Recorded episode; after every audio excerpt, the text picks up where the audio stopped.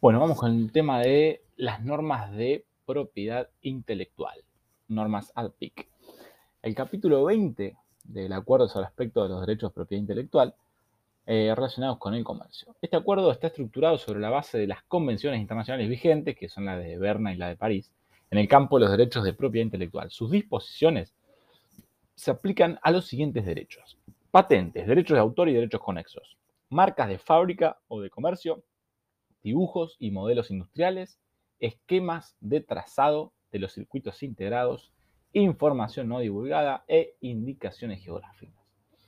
Se fija un periodo de transición de cinco años, es decir, desde que el primero del 2000, para los países en desarrollo armonicen, perdón, se fija un periodo de transición de cinco años, es decir, hasta el primero de enero del 2000, para que los países en desarrollo armonicen su legislación. Eh, el acuerdo, bueno, para los países menos adelantados, el periodo de transición es de 11 años, o sea, hasta el 2006. Los convenios de la OMPI sobre los derechos de propiedad intelectual, desde hace más de un siglo, eh, se vienen desplegando esfuerzos para elaborar reglas que permitan una protección adecuada de los derechos de propiedad intelectual a nivel internacional, principalmente con el auspicio de la Organización Mundial de la Propiedad Intelectual, OMPI. Eh, esto dio lugar a varios convenios que se enuncian, donde se enuncian obligaciones internacionales. Las más importantes, bueno, ya dijimos, son la de Berna y la de París. Con respecto a las condiciones prescritas en el acuerdo sobre los ADPIC para la concesión obligatoria de las licencias de patentes, este es un tema controversial, en caso de emergencia nacional, en otras circunstancias de extrema urgencia y en los casos de uso público no comercial, no es obligatorio que se cumpla aquella condición. De todos modos, hay que informar de tal utilización al titular de la patente. La concesión de licencia obligatoria está supeditada además a las condiciones siguientes. La licencia se concederá principalmente para abastecer el mercado interno. Entonces, mercado interno. La licencia caducará cuando las circunstancias que le dieron origen hayan desaparecido. Emergencia sanitaria, por ejemplo. El caso de la tecnología de los semiconductores. La licencia se concederá únicamente para, para un uso público y no comercial, uso público, o para rectificar prácticas anticompetitivas. La licencia se concederá para usos de carácter no exclusivo. El titular de la patente recibirá una remuneración adecuada, habida cuenta del valor económico de la licencia. El titular de la patente tendrá derecho a recurrir contra la decisión de otorgar la licencia obligatoria o contra toda decisión relativa a la remuneración fijada. Vamos de nuevo, el titular de la patente tendrá derecho a recurrir contra la decisión de otorgar la licencia obligatoria o contra toda decisión relativa a la remuneración fijada. Con esto nos venimos a la actualidad. ¿Qué está pasando hoy en día con la liberación de las patentes de las vacunas de COVID? Pfizer es una de las empresas que se opone a la liberación de las patentes. Bueno, artículo 31.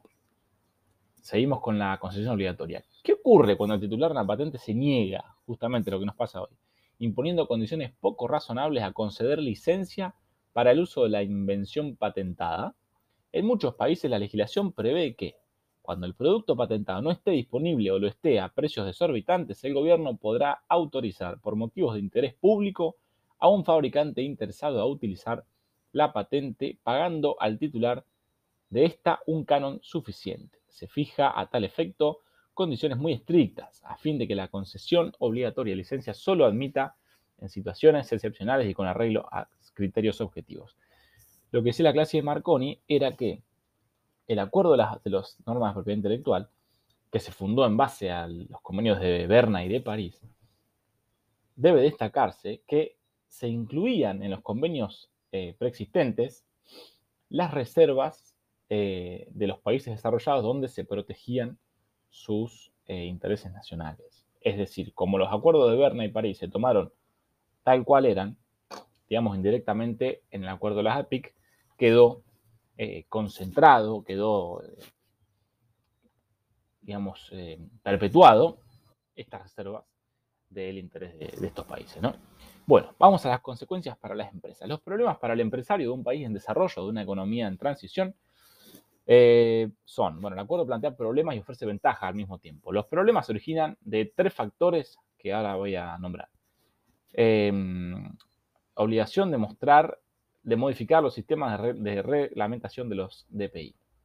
Uno. Ah, este. Obligación de modificar los sistemas de reglamentos de los DPI. En primer lugar, El acuerdo obligará a introducir cambios importantes en el régimen de los DPI de muchos países en desarrollo.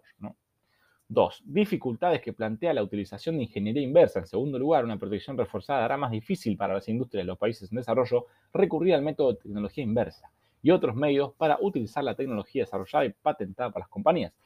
Este acuerdo del año 94 vale destacar que la utilización, la implementación de la ingeniería inversa se vino dando durante las etapas anteriores en el sudeste asiático, por lo que cuando empezó a regir el acuerdo, los países del sudeste asiático ya habían desarrollado fuertemente sus industrias y para los eh, países de la periferia, América Latina y África, eh, quedó, bueno, justamente un punto muy en contra. Tercer, tercer punto, cuestiones relacionadas con los conocimientos tradicionales. En tercer lugar, la investigación en las ramas de la biotecnología y la ingeniería genética ha registrado en los últimos años unos progresos extraordinarios. En determinados casos, las invenciones resultantes se basan en recursos genéticos que solo se hallan en los trópicos, es decir, principalmente en los países en desarrollo. Si bien las investigaciones de las empresas sobre los recursos genéticos han aprovechado los conocimientos tradicionales de las comunidades indígenas, estas no sacan ningún beneficio de las patentes que protegen los inventos resultantes. Esto hay que aclararlo también, es decir, muchos medicamentos están hechos a base de productos eh, de los trópicos, muchos manipulados por pueblos indígenas, y no cobran ninguna remuneración. Bueno, las ventajas no las voy a mencionar porque no me parecen importantes. Eh, los estándares mínimos. Este es un video de Carlos Correa. Él básicamente sugiere que es un acuerdo favorable a los países desarrollados. ¿Por qué? Bueno, las patentes no pueden durar más de 20 años en algunos casos.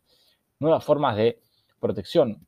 Existen nuevas formas de protección en lo referido a datos de prueba para la industria farmacéutica indicaciones geográficas son un logro de las comunidades europeas, en el caso de Roquefort, Champagne, em, Scotch, distintos lugares que tienen eh, la protección de la patente de su indicación geográfica. Eh, sobre derechos de autor, las protege básicamente la conversión de Berna, expande a temas como software y una duración mínima para obras de personas jurídicas, por ejemplo. ¿no? Patentes. Hay beneficios para países desarrollados porque ellos generan mayor tecnología y tienen más presupuestos. Esto también hay que destacarlo. Legislación interna. Deben ser consistentes con los ADPIC. Pueden haber represalias comerciales de otros países si no se cumple. Volvemos al cuando surgió la PIC, ¿no? Impacto en los derechos humanos. Las patentes generan monopolios sobre la producción de medicamentos, por lo tanto, a veces se encarecen los costos y vulneran los derechos a la salud cultura, en materia académico-literaria, estos monopolios impactan sobre la generación de materiales. Los dos impactos de los derechos humanos son culturales y eh, médicos. La enmienda del 2019 permite la importación sin pagar derechos de propiedad intelectual eh, o la producción para países que carezcan de posibilidades de abastecerse de medicamentos para enfermedades como la malaria, el VIH o tuberculosis.